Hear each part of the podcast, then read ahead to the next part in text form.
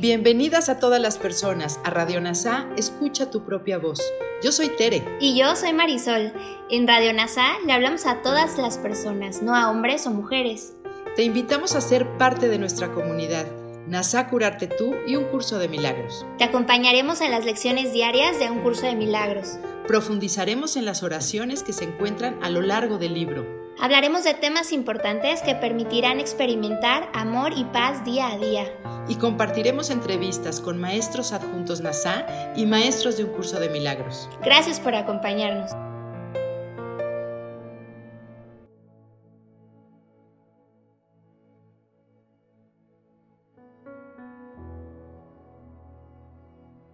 Comencemos.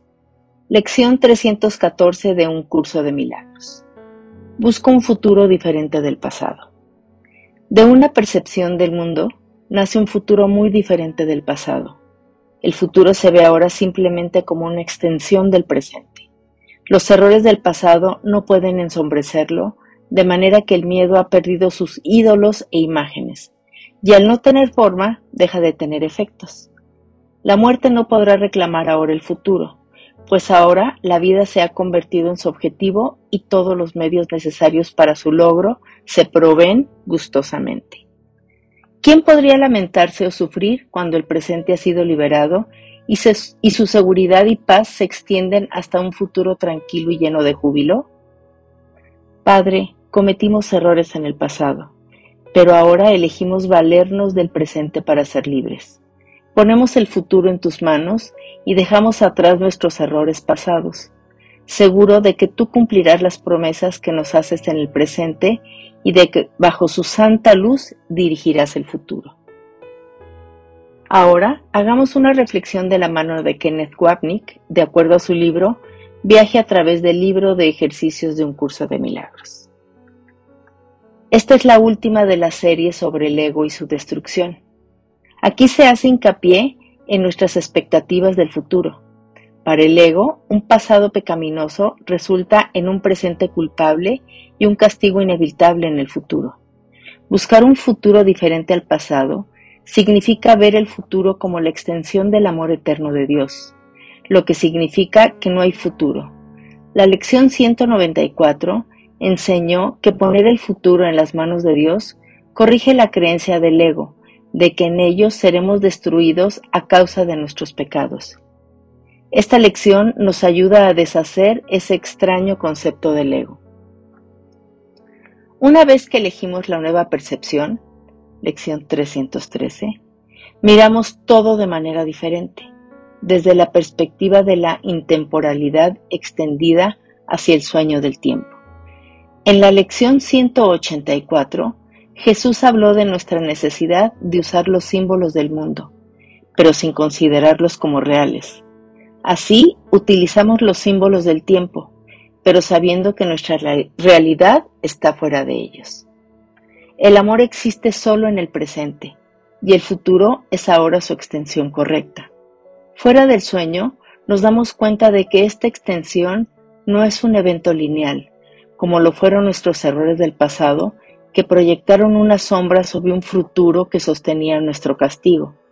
En el instante santo no hay pasado ni futuro, solo el amor de Dios. Así, todo lo que parecía venir del miedo ha desaparecido en su propia nada. El fin de la muerte es el fin del ego, junto con su sistema de pensamiento de dolor y miseria. Esta idea de nuestra equivocación está implícita a lo largo de un curso de milagros. Pero aquí Jesús es explícito al pedirnos que admitamos que estábamos equivocados. No porque Dios quiera dominarnos, sino simplemente porque ser correctos no ha resultado en nuestra felicidad. Queremos llegar a un punto en el que podamos decir que sinceramente que estamos contentos y agradecidos de que nos hayamos equivocado.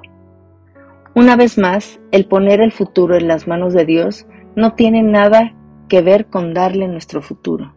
Simplemente corregimos el error de haber dado nuestro futuro al Dios del ego, lo cual hicimos para evitar el castigo que probaría nuestros pecados y demostraría nuestra existencia. El cuerpo puede no sobrevivir a la muerte, pero el sistema de pensamientos de la individualidad permanece vivo y bien en la mente.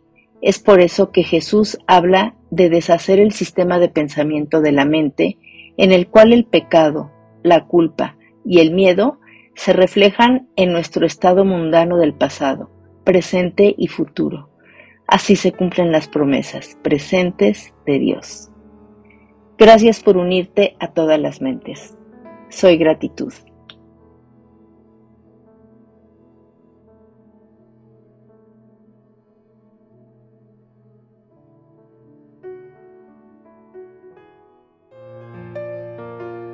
Gracias por unirte a Radio NASA. Escucha tu propia voz. Te esperamos en la siguiente transmisión. Búscanos en Instagram y Facebook como arroba NASA Curarte Tú. También encuéntranos en Telegram y YouTube. Suscríbete a este espacio y escucha, tu, propia voz.